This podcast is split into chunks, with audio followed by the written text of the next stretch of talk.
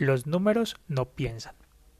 Era un sábado de primavera, de esos en los que entran los primeros rayos del sol por la ventana y te descubren con las piernas atrapadas en las sábanas enmarañadas, y la manta parece un San Bernardo tumbado en el suelo de la habitación.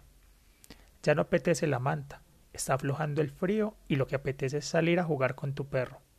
Es una sensación muy agradable la que se tiene en este tiempo como para quedarse en casa. Ya sabes a qué me refiero. Sales a la calle y hace fresco al principio, pero basta estar un segundo bajo el sol para no querer ir a ningún otro lugar del mundo. Te gustaría estar allí toda la mañana.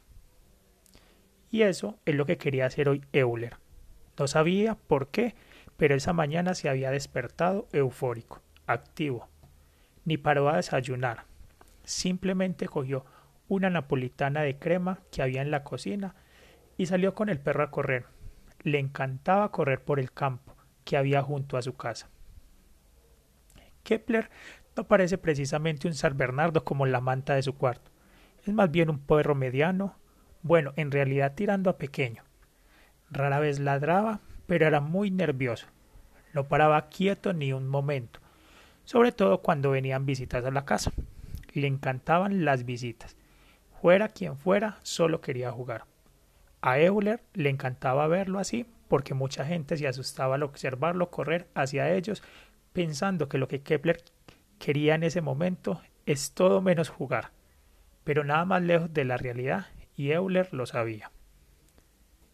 Cuando ya se había terminado su napolitana, con la ayuda de Kepler por supuesto, Euler miró al fondo de la calle y vio algo que lo desilusionó. Ya le había fastidiado el día. Era el coche de su profesor particular de matemáticas, y ahora lo recordó. Tenía ejercicios de números racionales, algo nuevo para él, y a lo que no le acababa de encontrarle ningún sentido. Kepler empezó a ladrarle al coche. Era casi a lo único que le ladraba, al coche del profesor de matemáticas, y parecía que en realidad no le ladraba sino que lo nombraba, ya que el profesor se llamaba Gauss. Ahora tenía que dejar de jugar. En lo mejor del día, Kepler no podía esperar para jugar y los ejercicios de matemáticas sí. Al fin y al cabo no se iban a ir a ninguna parte. Cuando volviera, los enreversados problemas seguirían esperándolo en la mochila. No irían a ninguna parte. Muy a su pesar, claro. Euler odiaba las matemáticas. Además, pensar en los números racionales era ya algo absurdo. ¿Desde cuándo los números pueden ser racionales? Los números no razonan, sirven para contar cosas y nada más. Yo ya tengo 12 años, para eso sirven los números, para decir mi edad. Euler entró en casa de mala gana. Adiós al sol de primavera.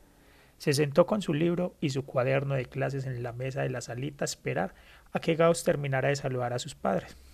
Bueno, Euler, ¿listo para aprender sobre los números racionales? ¿Por qué se llaman racionales si los números no piensan? Ja, ja, ja, ja, ja. Gauss soltó una carcajada. Es una apreciación muy buena, Euler, pero no tiene nada que ver con que los números piensen. El término racional viene de ración o parte. No lo entiendo, Gauss. ¿Qué tiene que ver las raciones aquí? Espera, no te adelantes. Vamos poco a poco. ¿Para qué crees tú que sirven los números? No lo sé, si lo sabes. Tú, ¿para qué los usas normalmente? Bueno, claro que lo sé, pero es que seguro que esa es una pregunta con trampa. En el colegio las preguntas fáciles siempre tienen trampas, y más las de mi profesor de matemáticas. Es aburridísimo, y parece que más que gustarle las matemáticas, las odia más que yo. ¿Cómo se llama tu profesor de matemáticas? Se llama Alfred Nobel. Ah, sí, que Nobel. Ahora entiendo por qué las odia. Pero no nos distraigamos del tema. Dime, Euler, ¿seguro que usas los números varias veces al día? Pues claro, respondió el alumno, que ya estaba intrigado por ver hacia dónde se dirigía esta conversación de besugos. ¿Y para qué? volvió a preguntar Gauss. Pues para contar cosas. Pues cuéntame, ¿qué cuentas? Valga la redundancia. Pues yo qué sé, cosas, los días que hacen falta hasta el verano, los juegos que tengo en mi habitación, el dinero que tengo en mi hucha, los trozos de pizza que me comí ayer, cuánto mido. Mm, para, para, para, para. Euler, ya es suficiente. Has dicho los ejemplos perfectos. Gauss, yo lo siento mucho, pero cada vez me entero menos de lo que son los números racionales. El profesor sonrió. Chico, no te impacientes, que vamos por muy buen camino. A ver, yo te voy a decir quién inventó los números. Los números los inventaron los pastores.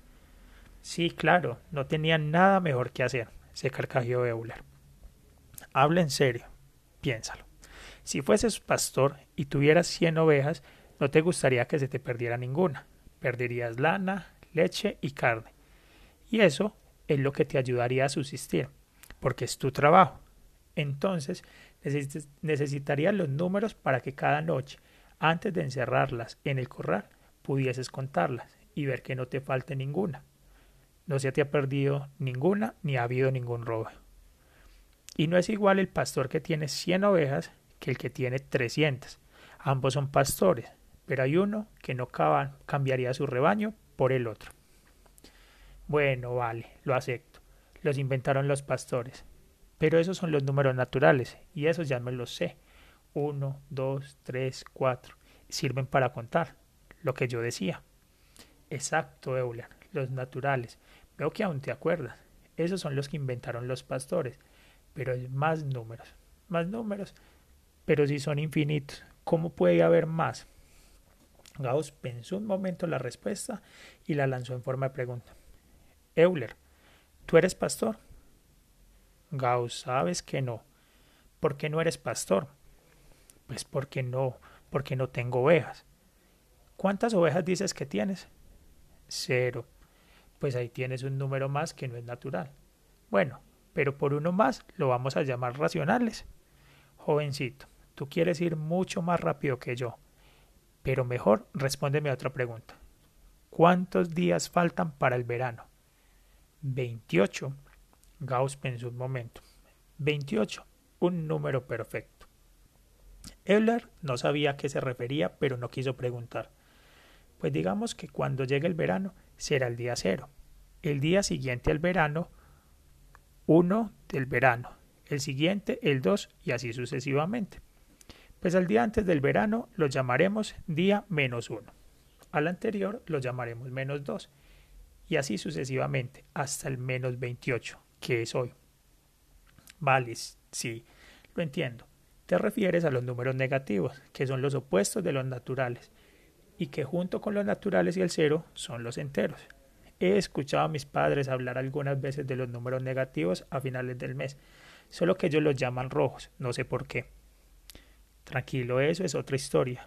Mejor que ni lo pienses mientras puedas, respondió Gauss. Y como que lo recuerdas bien, ahora vamos con unas cuantas preguntas más. Ahora, dime cuántos metros mides y cuántas pizzas te comiste ayer.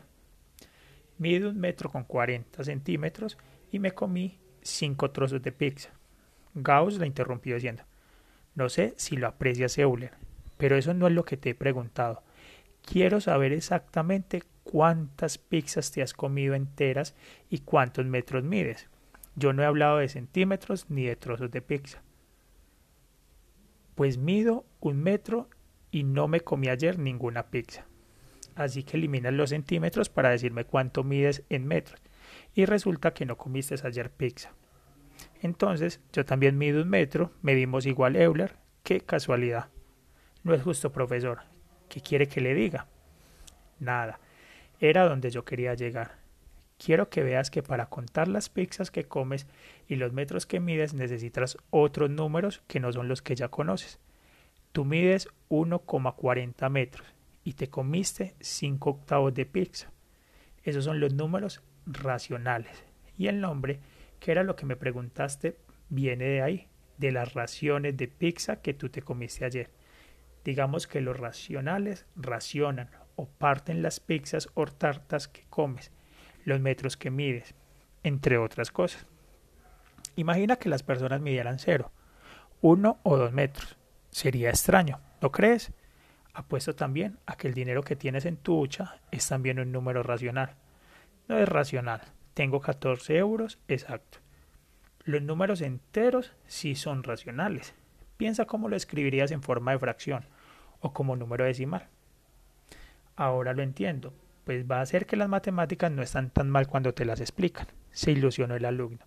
Así que entonces ahora sí que conozco todos los números porque son racionales.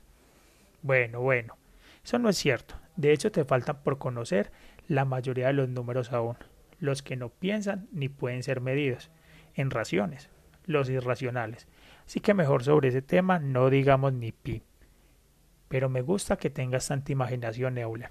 De todos modos, esto es solo el principio, una pequeña introducción, pero ahora vamos a ver los números racionales en profundidad, sus propiedades, usos, cómo operar con ellos, cómo resolver problemas, entre otras cosas que podemos hacer. De repente, la habitación se oscureció. Disminuyó la luz que entraba por la ventana de la salita. Una nube que anunciaba una tormenta acababa de tapar el sol y no pasaron ni tres medios de minuto cuando empezó a llover torrencialmente. Ahora sí, Euler y Kepler habían perdido el precioso sábado de primavera por culpa de las matemáticas, y eso era un problema que las matemáticas no iban a resolver. Autor Cristian.